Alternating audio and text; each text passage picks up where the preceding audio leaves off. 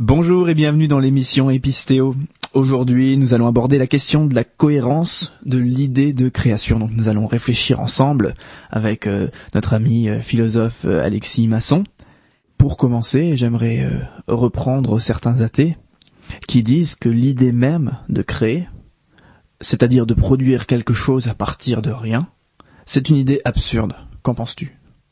Bien, effectivement, défini comme telle, euh, la création c'est absurde. Si on dit que créer c'est produire quelque chose à partir de rien, ça va contre la logique, ça va contre euh, la science, euh, ça va contre même la Bible, je dirais. Hein. ça va contre la logique en quel sens? Imaginons quelque chose est produit à partir de rien. Nous, quand on voit dans le sens commun, quand on voit habituellement, quotidiennement, qu'est-ce qu'on voit? On voit des choses qui sont produites à partir de d'autres choses.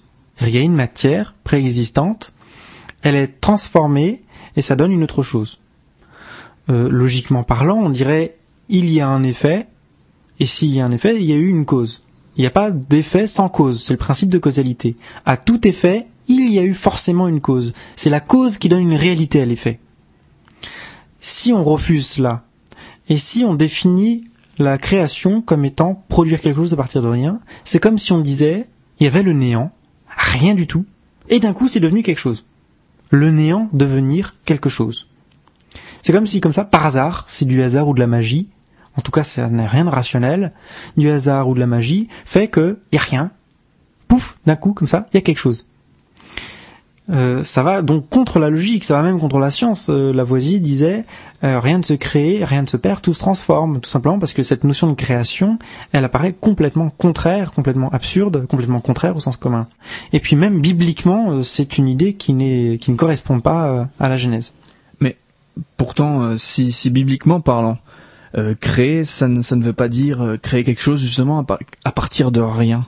Ça veut dire quoi créer alors?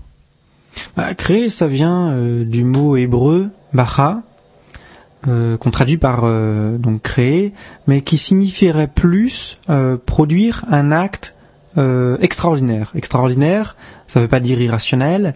Extraordinaire, ça veut dire nouveau, étonnant. le mot bacha en hébreu dans la Bible est régulièrement accompagné du mot nouveau ou du mot merveilleux. Donc le mot bara euh, n'est pas employé uniquement pour parler de la création, en tant que tel, de Genèse 1. Il est employé pour euh, beaucoup d'autres moments, et même après la création, les premiers instants. Quand par exemple euh, l'homme est créé, on utilise bien le mot créer. Et néanmoins, Dieu utilise des matériaux préexistants. Dieu utilise la poussière, il utilise son souffle pour créer l'homme et il créera, il va créer la femme à partir de l'homme. Ce sont des actes extraordinaires, ce sont des actes euh, finalement très étonnants, la création. Il y avait rien et Dieu, par sa parole, a produit quelque chose. C'est un acte absolument fabuleux. Le, le Dieu créateur, c'est quelque chose qui revient souvent, un thème biblique qui revient souvent. Mais comme on le voit ici, ça n'est pas forcément produire quelque chose à partir de rien. Euh, autre exemple qui est beaucoup plus fort encore, c'est lorsque Dieu dit qu'il a créé le peuple d'Israël. Le peuple d'Israël ne vient pas de nulle part. Il y avait Jacob, il y avait Abraham. Euh, Dieu a seulement pris la descendance de Jacob et il en a fait Israël. En quoi donc Dieu a-t-il créé le peuple d'Israël? Eh bien, il l'a créé au sens, encore une fois, bara, au sens d'un de faire quelque chose d'extraordinaire. Il en a fait un peuple euh, différent de tous les peuples. C'est le peuple de l'Alliance. C'est un peuple différent et distinct de tous les autres peuples, de toutes les nations. Il y a les Juifs d'une part et les nations d'autre part.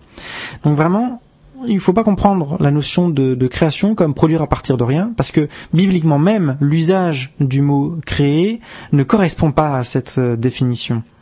Mais donc, si on retourne sur le thème de la création de l'univers, euh, ça voudrait dire que avant l'univers, euh, si je te suis bien, il y aurait eu une matière préexistante que Dieu aurait utilisée pour en faire une nouveauté et pour créer justement l'univers. Ah non, non, pas du tout. C'est pas ça que je, veux dire. Euh, bibliquement parlant, il est très clair qu'il n'y avait rien avant la création. Si on peut parler d'un avant, parce que avec la création, il y a le temps. Si on peut parler d'un avant le temps, c'est un peu étrange. Mais bon, supposons qu'on puisse parler d'un avant le temps.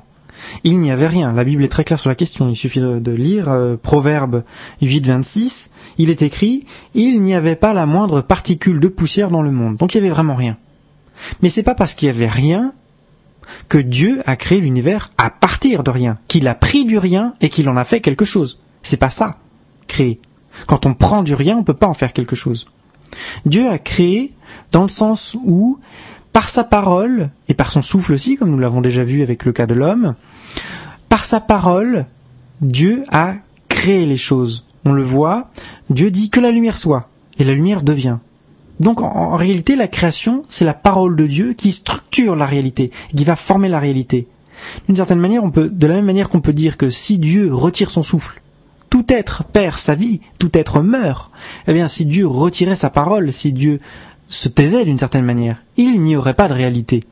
Donc on le voit, créer ici, ça signifie pas euh, produire à partir de rien, mais ça signifie que Dieu a pu produire l'univers à partir de rien d'autre que lui-même. Et c'est en ce sens qu'on peut parler de création ex nihilo. Ex nihilo à partir de rien d'autre que soi.